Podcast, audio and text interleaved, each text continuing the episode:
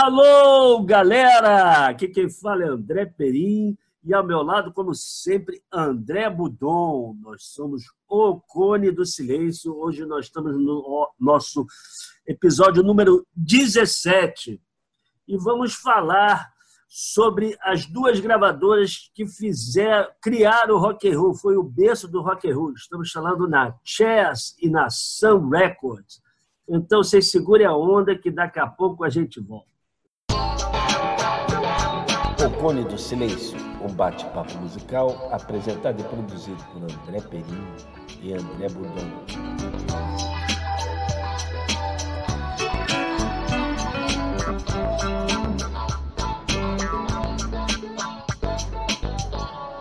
Bom, a gente está de volta para falar das, como o Perim falou na, na, apresentação, do berço do rock and roll, aonde você é, é deu a base, entendeu, para transformar a música pop americana dos, da segunda metade do século XX na, no, que, no que ela se tornou, influenciando gente do mundo inteiro, influenciando ingleses, influenciando brasileiros são as gravadoras Sun Records e a Chess. As duas, curiosamente, fundadas no mesmo ano, 1952. A Sun é, em Tennessee, no estado de Tennessee, em Memphis, né, na capital, mais voltada para a música country, e aí que acabou juntando com, com as influências da música gospel americana, é, gerando o rockabilly. Foi, foi a, o ponto de partida das carreiras do Elvis, do Johnny Cash, do Carl Perkins, do Roy Orbison, do Jerry Lewis. E a Chess, que é a gravadora de blues, sediada em Chicago, né? que transformou o blues rural, ela pegou o blues rural, deu uma cara é, urbana e eletrificada para o blues e influenciou os músicos de lá influenciaram todos os guitarristas que a gente puder imaginar na década de 60. Jimmy Page, Eric Clapton, é, Keith Richards, é, George Harrison, Jimi Hendrix, todos os guitarristas beberam dessa fonte. Dizer, o, a, a, o blues que foi criado nessa época é a base do que a gente ouviu depois na década de 60 e 70 do rock and roll, do hard rock. Eu acho que aí tem uma coisa que depois eles foram pegar essas bandas de rock, mas a gente tem que pensar, eles pegaram os blues originais. Então a gente pensa uma coisa mais Robert Johnson, aquela coisa. Mas não, o que influenciou mesmo esses ingleses que formaram esse rock and roll purista inglês foi essa galera, né?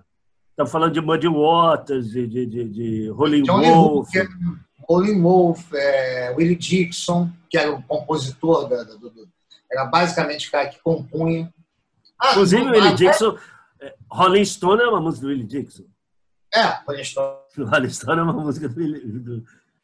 Tá bom. Da, da, são Good Morning Little School Girl, se não me engano, é do Willie Dixon. Várias. Várias então, é. é um dele. O Laura Love é um, um plágio o Love do Led Zeppelin é um plágio de uma música do Willie Dixon. Agora não, a gente bota o nome aqui, eu não vou Oi? Entre outras. Entre outras, né? Entre outras, né? É, mas aí é mostrar a força que esses caras tiveram nos ingleses, porque assim, eu acho legal uma coisa que você falou. É um blues urbano, já é diferente daquele blues tradicional quer dizer, acústico, em que o cara cantava os lamentos lá da plantação, do não sei o que. Já é outra coisa. Já é outra coisa. É outra coisa. E difere do, do, do blues que foi explorado pelo jazz, que foi para uma coisa harmonicamente mais sofisticada e, e, e tem outra roupagem. Eu acho que aí entra a questão da guitarra elétrica também, que a guitarra no jazz era um instrumento de, de acompanhamento acústico, até eletrificado, mas sem distorção, né? Sim, não. Até porque você não conseguia, né? As guitarras eram, as guitarras eram, eram basicamente violões com captador, né? Sim. Então, sim. quando você aumentava muito abria muito o volume do amplificador, ela começava a apitar. Você, dava, você tinha o chamado feedback, né? Sim. Então você não podia explorar muito a capacidade, a, a, o potencial do instrumento. Né? Isso foi só no final dos anos, dos anos 40, quando o pessoal da Gibson começou a mexer em projetos, começou a pensar em projetos de, de uma guitarra sólida, junto com o Les Paul, e na, na, na costa oeste, na Califórnia, o, o Léo Fender estava projetando a, a, a Telecaster e estava estava começando a investir também na, na, na, pesquisa de amplificadores, de circuitos novos de amplificadores, e você teve essa, essa explosão da guitarra elétrica. Foi no final dos anos 50 e início dos anos 60.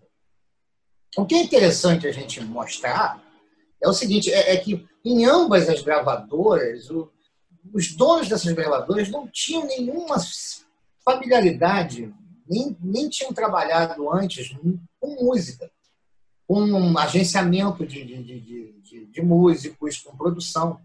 Eles caíram nisso de paraquedas. Né? A Sam, como a gente disse antes, as duas foram fundadas em 52. O, o, o Sam Phillips, que foi o fundador da Sun Records, ele, a, a primeira, o primeiro momento, ele montou uma, uma gravadora muito mais para você gravar é, atender uma demanda é, externa de músicos que não tinham. Ele era, ele era radialista, né? Ele era radialista. Ele era radialista. Assim, Bom, você tem uma demanda gigantesca por música country. É, o estado, o Tennessee, é a capital mundial do country, é, onde tem. É, a Nashville fica no, no Tennessee, Memphis é a capital. Então, ele, ele percebeu a necessidade, percebeu que você tinha um espaço no mercado para você montar uma gravadora para as pessoas irem lá e gravarem seus takes, fazerem seus takes. É, eu acho que também, é, eu acho que aí também a, a, seguindo isso, aí surgiu uma coisa. Ele começou a gravar gente desconhecida, barata, porque era desconhecido, porque gravar os grandes nomes na cara, começou a gravar gente barata.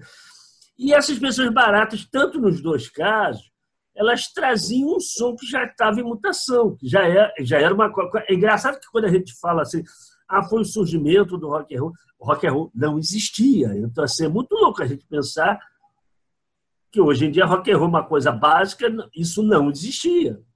Não existia conceito de E não existia muito esse conceito de uma música com um certo nível de rebeldia consumida pelos jovens. Isso era uma coisa nova também. Porque você não tinha jovem. Né? É, você gente, tinha uma miniatura de adulto. Tinha, você não tinha a concepção do, do adolescente. O adolescente é uma. Era um problema uma... entre a infância e a idade não, adulta. Ouça o seguinte, Perim. O teenager é, é, algo que vem depois da Segunda Guerra Mundial. É, sim, Até sim, então, sim. o cara que chegava aos 16 anos era um, era um jovem adulto, não era um adolescente. É, tanto que assim, assim a, é, gente tem esse, a gente tem esses filmes todos da década de 50, da high school, Grise, aquela coisa que é essa coisa, aquilo ali surgiu ali. Jaqueta, milkshake, carro, sair de noite, tudo, toda essa cultura surgiu ali. Essa cultura adolescente surgiu a partir daí, a partir do momento que você. Aí você vem com várias transformações entendeu? A partir do momento que as pessoas perceberam que criança não é para trabalhar aos oito anos de idade numa mina de carvão na Inglaterra, né? É. a gente lembra que 50 anos atrás isso era algo comum. Né? As crianças com criança pequena já começavam a trabalhar, entendeu? Você não, não você, você tinha criança ou adulto, você não tinha essa coisa intermediária. Sim, você e começou aí... a, a, ter esse mercado. Por incrível que pareça, quem primeiro, primeiro artista que movimentou, entendeu? Uma massa de, de, de adolescentes viraram, fizeram um fã-clube, ficaram apaixonadas, entendeu? Na verdade, é, basicamente era feminina a plateia, o fã-clube, foi o Sinatra. Sim. sim. Quando, quando começou a tocar, fazia fila no quarteirão de meninas histéricas querendo ver o Sinatra. Sim, mas o Sinatra não tinha, não, quer dizer, a gente vai falar isso brevemente num programa sobre Sinatra, mas assim, esta rebeldia começa a ser uma coisa nova que não tinha naquela época. E assim, do branco, do consumidor branco, jovem branco, escutar música de negros. Porque as músicas dos negros falavam o quê? De bebedeira, mulher, carro, entendeu? Era aquilo, era a linguagem dele. com certeza, com certeza. Não, você para para pensar. É, o Elvis, primeira vez, e, é engraçado porque é o seguinte, ele, ele, eles chegaram quebrando os tabus, entendeu, de, de, de comportamento, numa época em que cara, eram muito caretas. Os Estados Unidos eram muito caretas, muito conservadores. Primeira vez que o Elvis apareceu na televisão, no show do Ed Sullivan, o câmera foi, foi instruído a não filmar ele da cintura para baixo. É, ele não podia ser filmado da cintura Só tem o take da cintura dele para cima, não podia mostrar é. ele rebolando. É. Né? Mas vamos não, voltar um pouco para. Ah, vai, vai, lá, não, não, não, vai lá, vai lá. Dá essa rebolada. Não, eu ia falar, para a gente voltar um pouco a, a como foi montada a, a, a SAM, né? Para a gente não perder muito fio da meada. Então, como, como eu estava falando, né? Você cara, chegou, montou uma, uma estrutura para gravação, as pessoas iam lá, gravavam, alugavam por tempo e saíam com a, com a fita master de lá. Até que um dia surge um rapaz, um garotão, caminhoneiro, entendeu? Filho de um meeiro lá, porra, caipira do cacete, louro, né? Chamado Elvis Presley, que vai gravar uma. Ele era louro? Pintou cabelo depois. Ele, ele era louro, ele pintava cabelo. Ah, é? O Elvis pintou cabelo a vida inteira. Alguém, alguém chegou para ele, não, fica melhor, olha, com esse olho azul, branquinho, você com cabelo preto vai arrebentar, vai pintar. Louro, você é só mais um redneck. É. é. Entendeu? Então, é, o, ele chegou lá, o Elvis chegou, vou fazer uma gravação para minha mãe. Vou fazer uma fita, vou gravar para minha mãe. O Sam Phillips ouviu, ele já vinha pensando em montar um casting falou, porra, você não quer fazer umas gravações aqui? Vamos ver como é que faz, a gente vai, eu tenho, sem contato com rádio, a gente pode lançar alguma coisa. E aí, na primeira gravação, ele faz logo That's Alright Mama. Que é o ano, sabe, é o monolito, né? O ponto zero, né, cara? O ponto de ebulição Big Bang do rock and roll. É engraçado que esses caras, apesar de eles terem toda essa rebeldia, isso não foi, isso não foi muito pensado, programado. Foi meio uma válvula de escape que saiu. E eram todos. Eu acho, eu acho que a exceção, não é, não é exceção, por incrível que pareça, eu, acho, eu, eu falaria que os mais calminhos na história ali seria o Elvis, da ação o Elvis, e da Chess o Chuck Berry, que também era um maníaco mas eram os mais bem comportados. Todos eles eram completamente loucos. Eram caras assim. Primeiro que é o seguinte: você pega os caras da Sam, entendeu? É, Elvis. Eu acho que o mais normal da, da, da, da, da Sam Records é o Carl Perkins. É um músico já do tipo é, assim, eu quero é, ganhar, é, isso eu ganho minha vida. É, então, mas cara, eles todos tinham essa coisa meio assim, eles é, que isso se segue no rock. Eram, eram delinquentes que isso, encontraram ali uma válvula de escape. Eram caras sem perspectiva profissional, todos eles é, é, é, muito divididos em relação, todos eles extremamente religiosos, de famílias religiosas, fazendo a é. música do diabo. Jerry Lewis Porra, era primo do Jimmy Swagger. É, o Jimmy Swagger. É, o Jimmy Swagger foi um dos primeiros. Pastores televisivos. Pastores televisivos. Ele tinha um programa dominical, Jimmy Swagger, né? aquela coisa. E o Jerry Lewis casa com uma, uma prima, não, uma garota de 14 anos. Né? Era uma prima. Era uma, uma prima, prima de 14 anos. E o Jimmy Swagger era primo dele também. E o Jimmy Swagger botou em cadeia nacional. Eu tenho uma mancha na minha família. E detonava o Jerry Lewis ali. Não, a carreira do Jerry Lewis foi para o espaço com isso. A o Jerry, Lewis era maluco. O Jerry Lewis foi preso, já, já, mais tarde, ele foi preso na porta do, do Graceland, do Elvis, com uma arma querendo matar o Elvis. Ele queria matar o Elvis, ele queria. Então, olha, para pensar, vamos, vamos pegar o, o casting da, da, da, gravadora. Tirando o Roy Orbison, ficou, a história do Roy Orbison é meio paralela, porque ele entrou para a gravadora, mas ele foi estourar fora de lá. Ele não tem Pretty Woman, Crying, é, é, Only the Lonely, são todas gravadas pós. pós não, o Roy é, Orbison é, é, é, é o, para mim, é o estereótipo do caminhoneiro, né? Pô, mas o Robson Ele é maravilhoso, maravilhoso. Maravilhoso. aquela, ó, aquele óculos. Pô, eu não acho ele caminhão. Ele é delicado, bem. Ele era um cara, assim, ele era um cara mais romântico, mas ele não tinha, ele não, ele não tinha. É, ele era menos rebelde mais, nesse ponto, é. Mas vai lá, fala, fala. O Elvis, o Elvis, o Elvis morreu do jeito que morreu, né? Tupido é. de remédio. O Johnny Cash quase foi pelo mesmo caminho na década de 60, tupido de remédio. O, o, o Jerry Lewis acabou com a carreira. Depois que, porra, casou com a menina lá, com a, com a prima de 14 anos. Entendeu? O Carl Perkins teve aquele momento. O Carl Perkins era um compositor de mão cheia. O cara é. compôs Blue Shoes, o cara compôs Honey Dance, o cara compôs Matchbox. Era, era, era idolatrado pelos Beatles. Né? Os Beatles idolatrado. Os Beatles fazem várias versões das músicas. Encontraram, se encontraram. Coisa. Ah, não. Tem um show maravilhoso do, do, de comemorativo da carreira do Carl Perkins, que o Ringo e o George Harrison, mais o Eric Clapton, tocam todos esses clássicos. Agora, gente... agora o Elvis, dentro disso, ele era o mais bom garoto, vamos dizer assim. Né? Não, ele era. Não é porque ele era um bom garoto. Assim, o que aconteceu? O Elvis começou a gravar, ele era o carro-chefe da, da, da, da Sun, entendeu?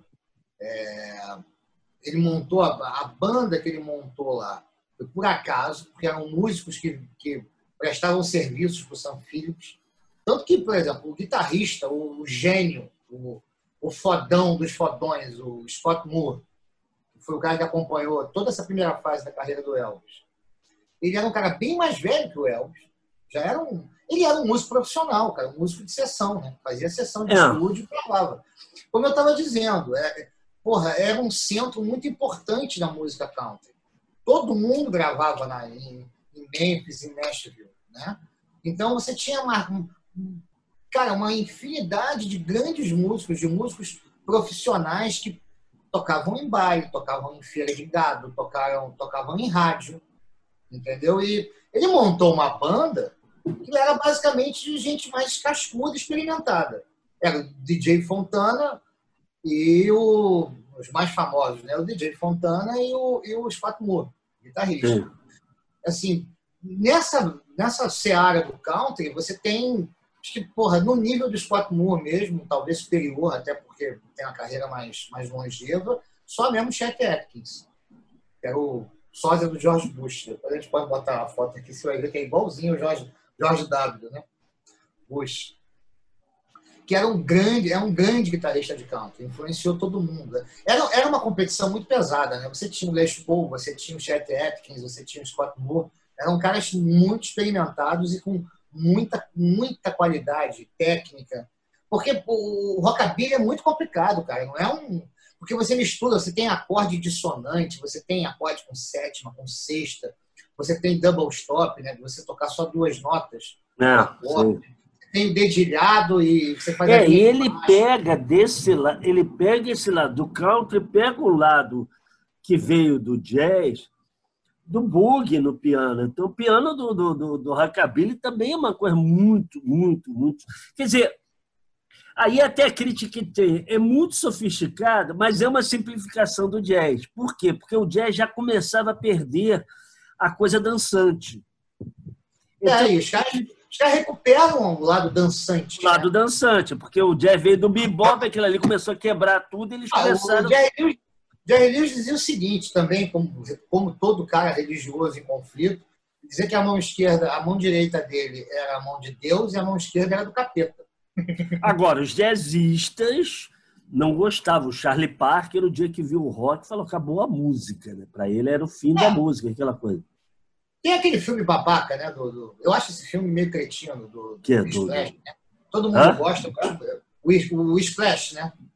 Aquele filme do garoto, do baterista, que, porra, é, é torturado mentalmente pelo professor. Cara, aquele filme. Aquele filme eu fico torcendo para aquele cara se ferrar, porque ali. Também, eu, eu tudo. a baqueta no Aí, rabo desse cara. Tudo está errado ali, entendeu? Tudo, tudo é anti-música, cara. Tudo Não, é anti-música. Se você quer tocar bateria rápida, não é daquela maneira, entendeu? Não é nada daquilo. entendeu? Tudo errado, cara. Aí Tudo tem, tá um errado pôster na, na- tem um pôster na, na, na- Exatamente. Se você não sabe tocar, vai tocar rock and Vai roll. tocar numa banda de rock. Tá bom. Vai tocar igual o Nipurt.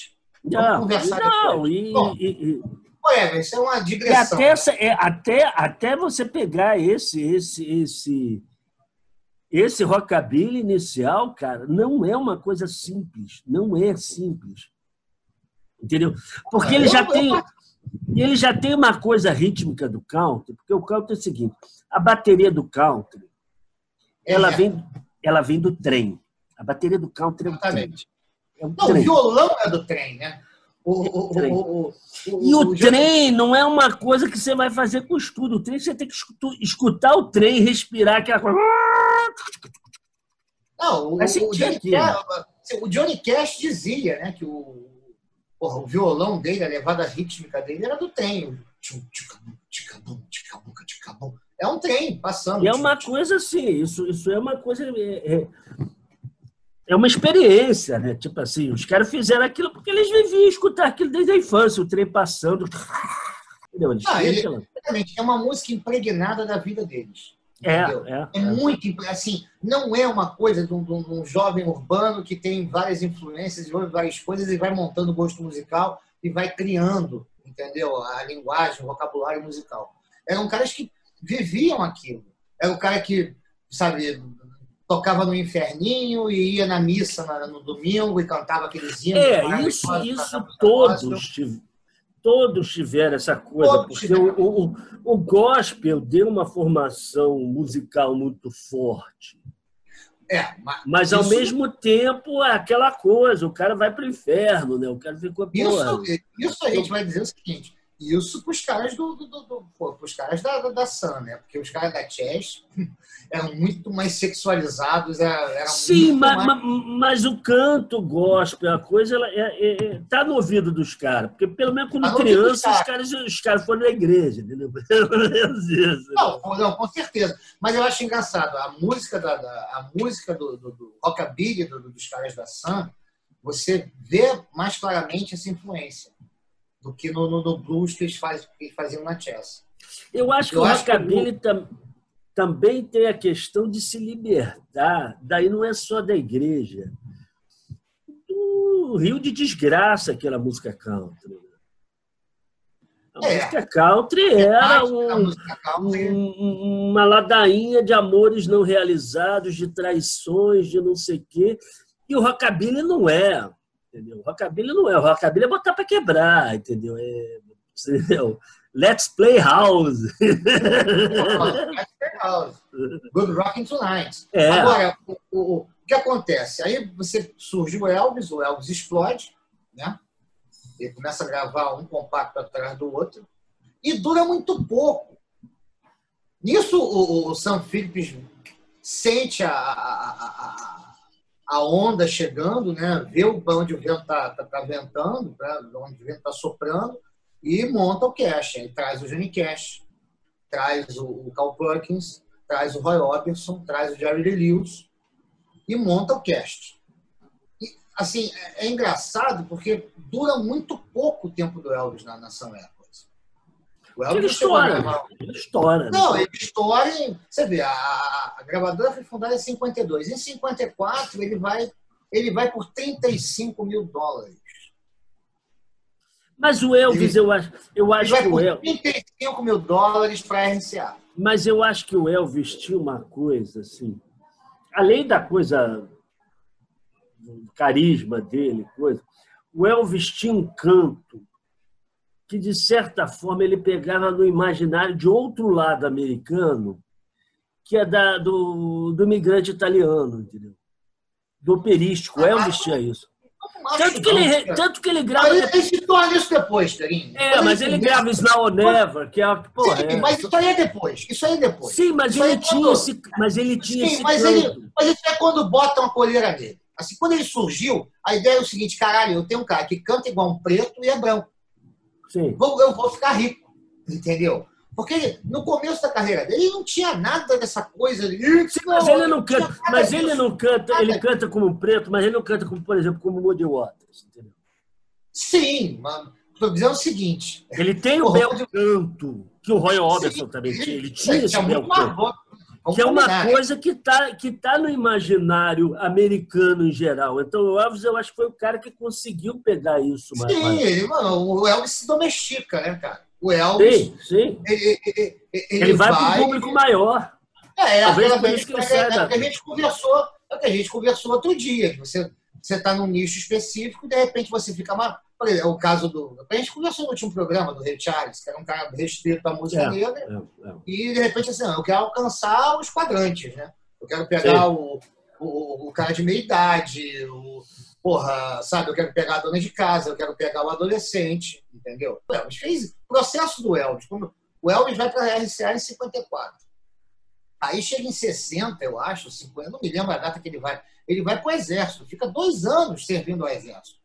Isso foi tudo uma jogada de marketing. Ele poderia. Cara, com certeza, ele poderia ter negociado o Coronel Parker lá, o pilantra que, porra, que dava Gravava umas três músicas a favor da guerra e. e... É, não, ele poderia ter escapado de servir ao Exército, mas isso foi toda uma jogada de marketing é, para reposicionar o Elvis. Assim, não dava mais para ser o Elvis do Round Dog que rebolava. Era, assim, era levar o cara para o exército, botar uma fardinha nele.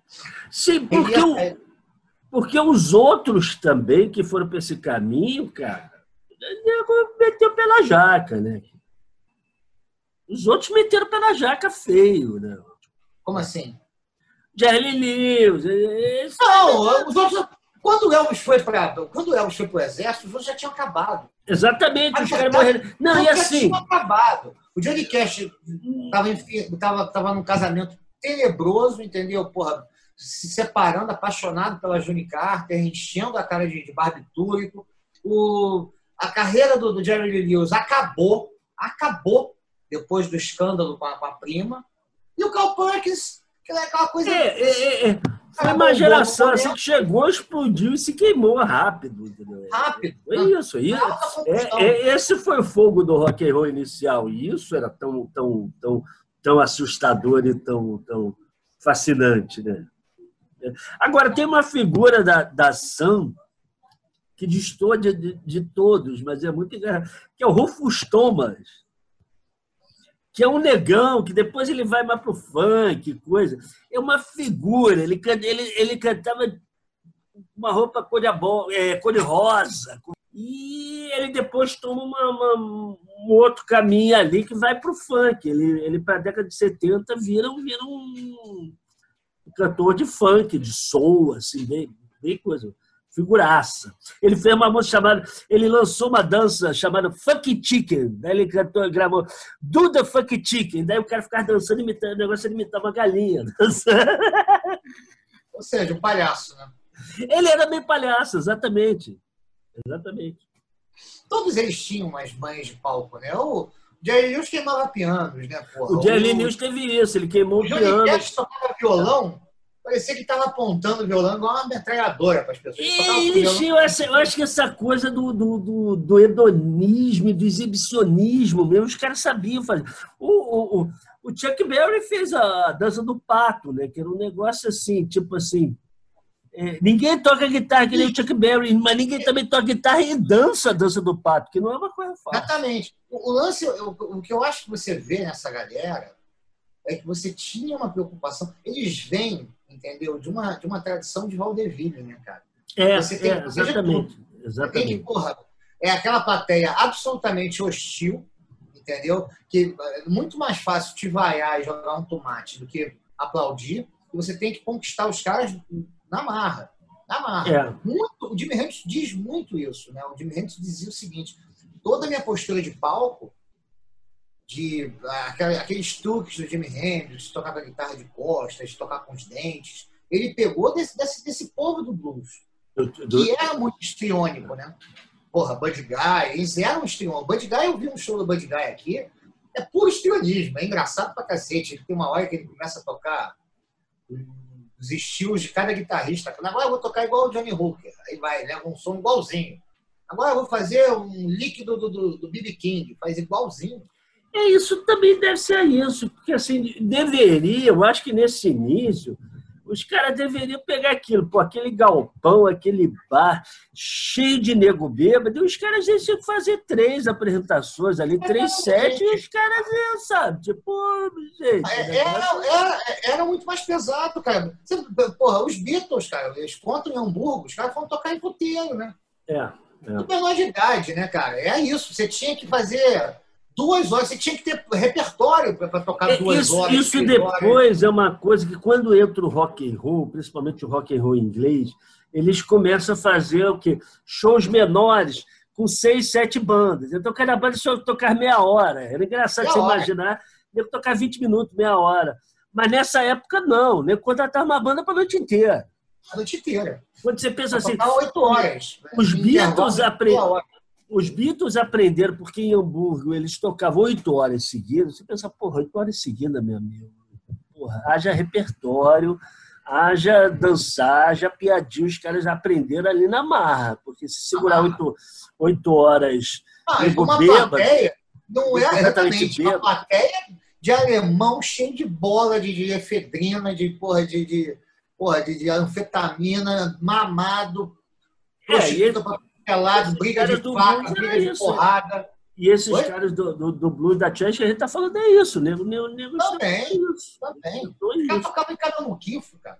Ah, e você vê, os caras saíam de turnê dentro de um carro. Saía todo mundo dentro do carro, com os instrumentos no teto, entendeu? Aí você, porra, parava, dormia em motel. Era uma vida muito dura, cara. Não era é porque uma vida também assim. Era, eu acho que assim, o próprio negócio do rock o rock and roll não existia, o negócio também não, entendeu? Não, era fuleiro, era era amador. Estou te falando, o Elvis foi vendido para a RCA pela bagatela, o contrato do Elvis foi vendido para a RCA por 35 mil dólares. Isso é uma merreca, cara. Era uma merreca, hoje em dia é uma merreca mesmo, na época era uma merreca. Agora, fa falando voltando para a Chess, a Chess tem vários nomes aí do. do, do é, a do Chess é a mesma. A Chess, a Chess tem muito, a Chess tem uma história muito parecida, né, como ela foi fundada. É, no caso da Chess, ela foi fundada por dois é, é, é, imigrantes poloneses, eram dois irmãos, Leonardo, eu não lembro o nome dele. Cheese, era Cheese. Chess é porque os caras eram Cheese. Eram, e depois virou chess de xadrez, não tinha nada a ver de xadrez, o nome era polonês. Eles eram poloneses, judeus, brancos, e que, porra, eram absolutamente considerados pela música negra. Aí a gente tem que entender o que, que acontece. Chicago, aí vamos pegar um pouco de contextualizar a história de Chicago.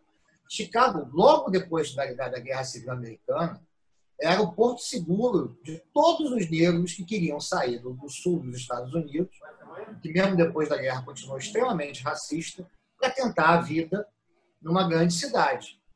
Entendeu? Para pegar uma. para ir para um ambiente urbano, entendeu? Menos segregado, muito mais comparado ao, ao, estilo de vida que eles tinham no sul dos Estados Unidos, muito mais liberal, entendeu? Em que eles tinham muito mais possibilidade até de, de, também de sobreviver. Porque no sul você ou ia para plantação ou morria de fome. É. Ou você era colono lá da, daquelas plantações, ou você morria de fome. E no, no, no norte dos Estados Unidos está a indústria. Então, Chicago foi uma das primeiras grandes cidades americanas a ter uma grande parcela da população negra. E da mesma forma que você da mesma forma que você vai em busca de condições viver uma vida urbana, a música, que era extremamente, que era uma música rural, extremamente primitiva, vai se sofisticando. A temática. O blues nasce do espírito, né, cara? Daquelas músicas que os, os, os, sabe, os colonos, os, os lavradores, né?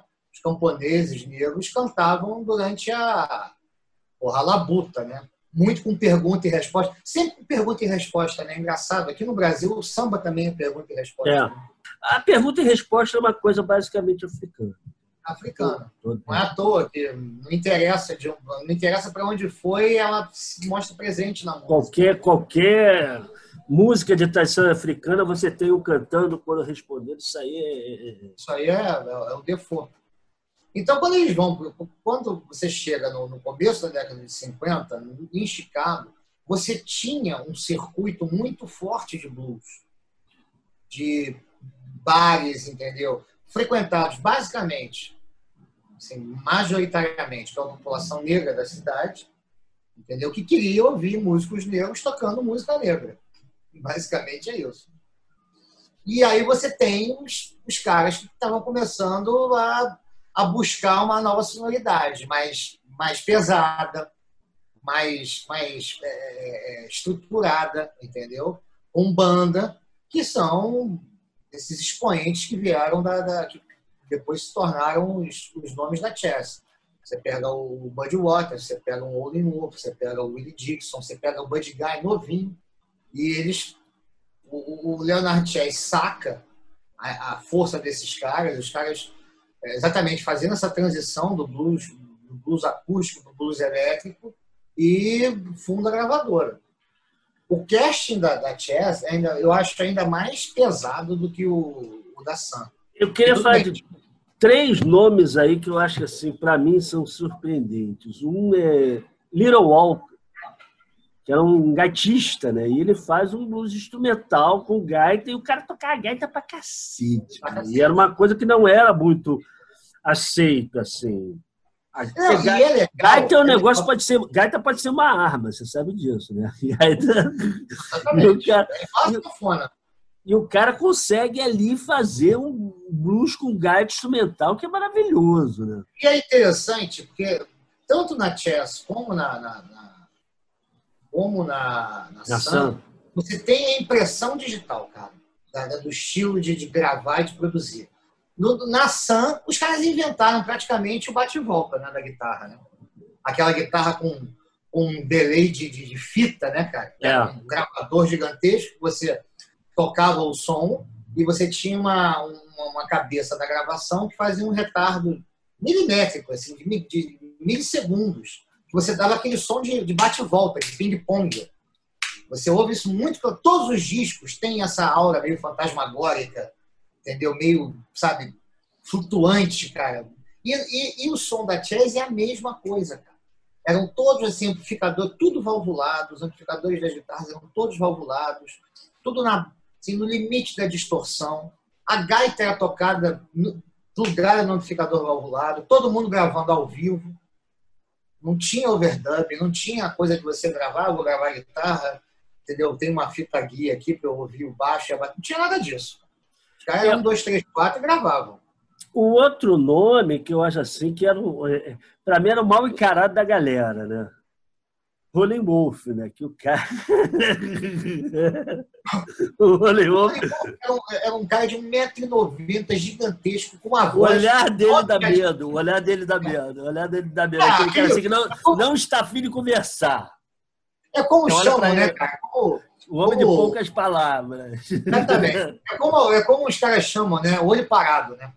É. Aquele olho parado. Não mexe muito, entendeu? Não mexe com cara de olho parado, não. E a música dele é mais agressiva, né? É. Ela, tem, ela é mais agressiva. Porque todos eles tinham uma coisa, né? A temática dos caras sempre era essa. Eu sou melhor, eu sou mais fodão para os outros, eu vou comer a mulher do vizinho. É, é. Porra, o, Mudwater só pensa em sexo. É Backdoor Man, é Manish Boy, é, é, é Hood Man. É entendeu? Só pensa nisso. As músicas têm um. Isso que eu estava te falando. Enquanto, no, no enquanto a, a, a, temática, quer dizer, a sexualidade no, na Sam, né, na, temática sexual na Sam, era mais contida, você tinha os, as, as insinuações. Na Chess era uma coisa muito mais. Eu acho que na Sam o negócio era rebeldice mais do que a sexualidade. Porra, o Little Red Rooster é uma música, cara. Vamos nem comentar. Little Red Rooster, eu sou seu pequeno galo vermelho, porra. É. Isso aqui é o quê? O terceiro que eu acho assim curioso é o Sonny Boy Williamson, que ele se chama Sonny Boy Williamson II, porque havia um Sonny Boy Williamson e o cara roubou o nome do cara. Isso é muito louco. Não sei, até hoje eu não sei essa história. O Eric Clapton conta isso, que ele foi tocar com o Sonny Boy Williamson e perguntou isso para o Sonny Boy Williamson. O Sonny Boy Williamson ficou olhando para ele assim, tipo assim.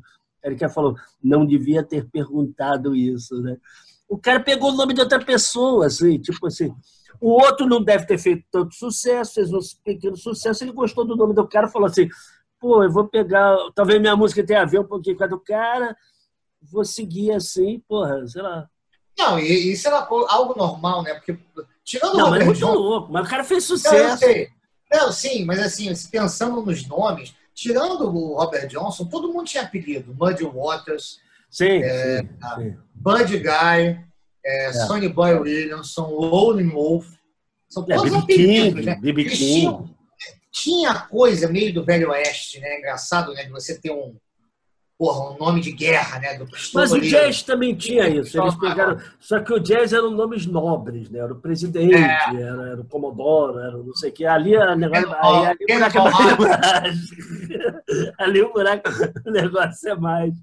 É mais, é mais embaixo. Mais embaixo. E, e aí eu que te falo, assim, é, é uma gravadora que é engraçada, porque você tinha esse blues mais raiz, né? Esse, esse, esse blues mais, mais purista. E você trouxe um cara que tinha muito mais a ver com a Sam do que com a Chess, que é o Chuck Berry. É. O som do, do Chuck o Chuck Berry é do sul dos Estados Unidos. O Chuck Berry é tarado por música country. Maybelline é música country. Maybelline é música country. Memphis, Tennessee é música é. country. Entendeu? Só que com uma roupagem de rhythm and blues. E, e ele foi o primeiro guitarrista assim de rock and roll. Assim, é, o Chuck Berry, eu acho que dessa galera, talvez igual ao Elvis, mas o Chuck Berry eu acho que ele tinha mais domínio da questão. O Chuck Berry é um cara que viu o negócio ali. Berry era um homem de negócio. Inclusive, é o seguinte, o Chuck Berry assinava contrato durante o show. Durante o show. Antes do bis, ele fechava o contrato. Então, assim, ele, ah! Ele falou, ah, agora eu, quero, eu quero isso, quero ganhar isso, quero, vou pagar, então não vou fazer. A relação do Chuck Berry com a música dele não tinha nem não tinha nada de, de, de, de sabe de artístico não de, era dinheiro era sabe, dinheiro. nada. Ele falou assim eu vou fazer música para ganhar dinheiro. Eu quero ganhar inclusive dinheiro. eu esquema... nos Estados Unidos e quero ganhar dinheiro inclusive Entendeu? o esquema de show do Chuck Berry era ele e a banda era local sempre foi isso sempre assim. pagava ele ele ganhava as músicas locais lá ganhando ganhando ele, ele, ele, justificava dizendo, ele justificava dizendo o seguinte quem é que não sabe um standard do Chuck Berry? Quem é que não sabe o songbook do Chuck Berry? Pô, o cara fez Johnny B. Goods. Simples. É, é, Entendeu? Então é o seguinte, ele, o Chuck Berry, como instrumentista, ele influenciou, talvez tenha sido o guitarrista que mais influenciou gente na Inglaterra nos anos 60. Mais qualquer outro. Entendeu? Pô, influenciou os Beatles, influenciou o Pete Townshend, influenciou o Keith Richards. Keith Richards a primeira fase da carreira do Keith Richards é baseada no que o Chuck Berry fazia. É, o, o, o eu diria assim, o, rock dançante veio dali. Rock dançante. Ah, o John Lennon vivia dizendo o seguinte: se não chamasse rock, podia chamar Chuck Berry. É, é, é, é. O gênero musical. E assim, surpreendentemente, no meio dessa galera, o cara morreu de velho, né? O cara morreu de velho. É, mas foi preso também, é outro também que pegou uma cana. A carreira dele foi, foi para o espaço na década de 60, entendeu? Porque ele foi pego de um carro com uma, uma menina branca, obviamente. É, mas o negócio do Chuck Berry era dinheiro e mulher. O negócio dele Exatamente. era mais isso. Ele foi pego uma menina branca. Eu não me lembro se ela era menor de idade ou não. Ele não sabe. De qualquer forma, mesmo que fosse, eu não, eu não lembro da história com detalhes. Mesmo que ela fosse menor de idade, ele não sabia que ela era menor de idade. Era uma fã que chegou ah, vamos lá pro carro, vamos, vamos nos divertir. Não, e, aí a polícia chegou e, e pegou o cara. E o Chuck Berry ele não tinha cara de, de, de, de bom menino, ele tinha cara de pilantra. Ah, ele tinha cara, de, pilantra. Ele era picareta, né? Tipo, é, ele ele era picareta. Não tinha parada. Ele era picareta, né? Era um cara que, como a gente está dizendo, não tinha nenhum apreço pela música dele. Não, assim, ele fazia. Dele era dinheiro. Faço, faço, ele pensava em quanto ia ganhar em cada música. Entendeu? E era um cara que era uma águia. Uma águia, discutindo com os contratos. Ele via as turras com, com o Leonard Chess. Por causa de grana, queria mais grana, ele queria ganhar mais por cada, cada compacto vendido. E a Chess tem, e aí a Chess tem mais dois do casting que eu acho maravilhosos e que fogem um pouco, apesar da, da vida ser muito blues. Uma é a Eta James, que Sim. é engraçado, é, nesse clube de, do Bolinha, que era a Sam e a Chess, era a única mulher. Era. E, e, e a Eta James ela tem um pé nesse, nesse, nesse blues jazzificado entendeu? Inclusive do repertório, Atlas, ela, ela grava umas coisas que são, são simplificadas, mas que vêm do, do, do, dessa tradição, porque as mulheres têm uma tradição de, de, de, de cantoras de blues muito grande, mas elas foram para o lado do jazz. Não, ela vai para o lado do soul também. É, você não, mas eu sei, mas você tem uma tradição aí de cantoras de, de blues sim. jazzísticas. Sim, e ela sim. pega um pouquinho isso, só que entra no mais. Um pouco, mas eu acho que ela pega até mais soul music, cara. Porque é, assim, é, você, é. você, ouve, você vê eco da Aretha James na Aretha Franklin. Você é, claro, claro, claro. Porra, é, a Aretha, então, ouviu muito Aretha James. Claro, claro. E a Aretha James tem pelo menos um clássico, que é I Rather Go Blind, que é a música de cabeça. Cara, na boa, se você fizer um songbook do blues, I Rather Go Blind tem que estar. E o outro também, que é absolutamente rock and roll, e que criou uma. Assim, eu, chamo. Aqui é o Bo Diddley, eu chamo o Bo Diddley do, do, do Jorge Ben do, do, do, do blues, cara. É. Porque ele, ele, criou uma levada que ninguém tinha feito antes e era só dele, né? Era aquela jungle, jungle bug dele, entendeu? De, é, ele faz uma batida ali. Ele faz uma batida rítmica que a gente chama de 3-2. É pá, pá, pá, pá, pá. Isso, isso é uma, uma clave que você vai encontrar isso na música cubana, você vai encontrar isso na música africana, você vai encontrar no, no Brasil, no candomblé. Então, assim, é, é uma coisa que ele pegou muito, muito ancestral e ele percebeu. É, a antena tá ligada, o cravado. Eu posso usar isso no blues, eu posso usar isso de uma forma mais, mais simplificada e ele fez o negócio, isso vai até. Isso aí, volta e meia. Rock, você vai ver várias músicas usando essa batida, até Jorge Michael, né? Faith do Jorge Michael é isso. Porra, o, cara, o, o, próprio. O próprio. Que é outro também maravilhoso, né? Que vem depois um pouco.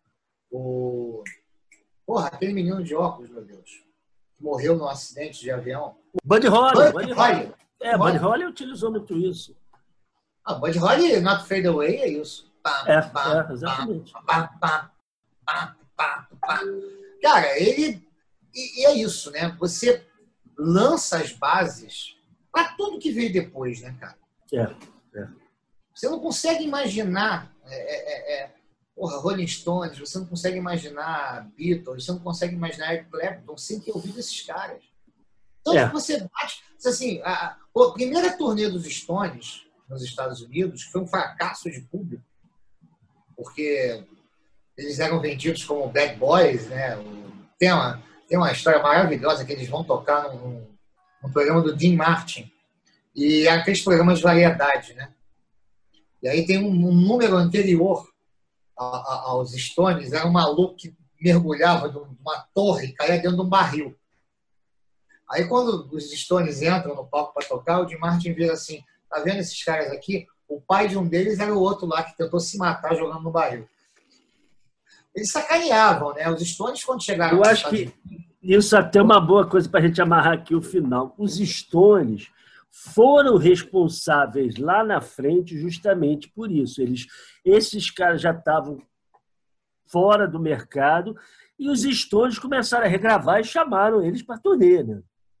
Pois é, os Stones, os Stones fizeram questão de gravar um disco na Chess.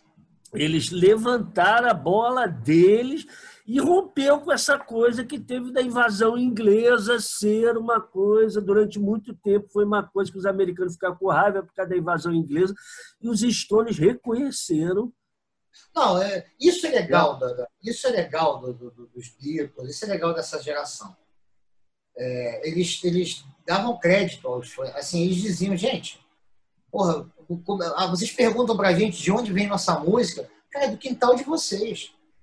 Sim, eles reconheceram Meu, isso. Eles sabe, reconheceram a, isso. que a gente toca, é porque a gente ouviu os caras que vieram daí, entendeu? Assim, a gente ouviu os americanos todos, a gente ouve, ouviu os, os bluseiros americanos, você ouviu, a gente ouviu os caras do country, a gente ouviu os caras da, do, do rhythm and blues, a gente ouviu os caras da soul music, a gente ouviu, a gente ouviu a música americana processou do nosso jeito e, e, voltou. Eles sempre tiveram muito carinho. Sim. Pô, Keith Richards, o, o, o, show de 60 anos, eu acho, de carreira, 50 anos de carreira do, do, do Chuck Berry, ele montou um showzaço. Ele gravou, tem um especial gravado. Montou uma, pegou a banda do Eric Clapton, chamou o Eric Clapton e falou assim: vamos fazer um show pro Chuck Berry. E o show é maravilhoso, é maravilhoso. O Chuck Berry está no auge, assim. Finalmente, Chuck Berry com uma banda de apoio que vale a pena, né? Ah, deve ter tido e... vários que a gente não viu, né? Não, sim, sim, sim. Tem um vídeo maravilhoso do Chuck Berry tocando com, com a Yoko Ono, com o John Lennon, né? E a Yoko Ono tá no palco, a Yoko Ono dá um berro, o Chuck Berry arregala dois, dois olhos assim, do tipo, caralho, que porra é essa? É um gato morrendo? Não estava preparado para isso. Pô, esse vídeo a gente, eu faço questão de botar o link, cara, é engraçado demais. Eles estão tocando Memphis, Tennessee, o Chuck Berry tá feliz cantando junto com o John Lennon.